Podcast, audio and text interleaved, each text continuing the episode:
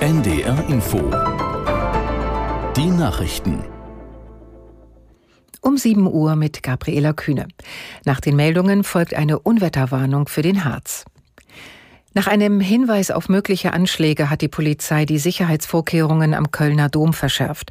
Im Zusammenhang mit dem Terrorverdacht wurde ein Mann im Saarland festgenommen. Aus der NDR Nachrichtenredaktion Simone Kienzle.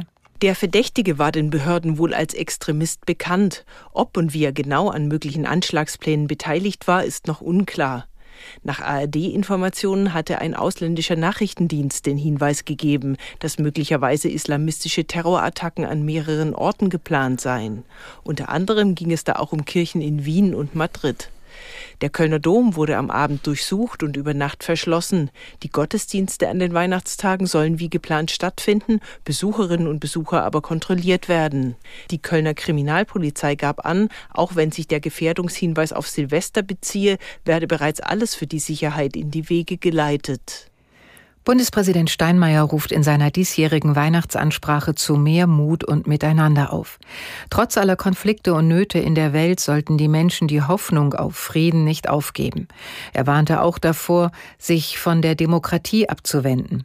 Dieses Jahr habe in Deutschland viele offene Fragen hinterlassen und manche schauten skeptisch auf Staat und Politik. Wut und Verachtung seien aber gewiss keine guten Ratgeber, wenn Demokratie anstrengend werde. Steinmeier wünscht sich für das kommende Jahr auch mehr Einsatz von Bürgerinnen und Bürgern. Die Weihnachtsansprache von Bundespräsident Steinmeier wird morgen Abend unter anderem in der ARD ausgestrahlt. In Bethlehem gibt es in diesem Jahr wegen des Gazakriegs keine großen Weihnachtsfeierlichkeiten. Statt eines großen, hell erleuchteten Christbaums steht auf dem Platz vor der Geburtskirche eine Krippe, die das Jesuskind in einer Trümmerlandschaft zeigt. Aus Bethlehem Jan-Christoph Kitzler. Viele Christen im Heiligen Land sind Palästinenserinnen und Palästinenser. Sie denken in diesen Tagen besonders an das Leid der Bevölkerung im Gazastreifen. Am Abend feiert der lateinische Patriarch von Jerusalem, das Oberhaupt der katholischen Christen in der Region, die Christmette in Bethlehem. Auf festliche Umzüge, Musik und Lichterschmuck wird in diesem Jahr jedoch verzichtet. Im Gazastreifen hat Israels Armee eigenen Angaben zufolge die Bodenoffensive noch einmal ausgeweitet. Die Kämpfe konzentrieren sich mittlerweile auf den Süden, gehen aber auch im Norden noch weiter. Ziel ist es, die Infrastruktur der Terrororganisation Hamas zu zerstören, die Israel am 7. Oktober überfallen hatte. Mehrere Landkreise in Niedersachsen warnen vor Hochwasser. Besonders gefährdet ist aktuell Rodenberg im Landkreis Schaumberg. Dort haben die Behörden die Anwohner in der Innenstadt aufgerufen, sich möglichst im ersten Stock ihrer Häuser aufzuhalten. Warnungen gibt es auch für andere niedersächsische Landkreise, zum Beispiel Holzminden und Hameln-Pyrmont.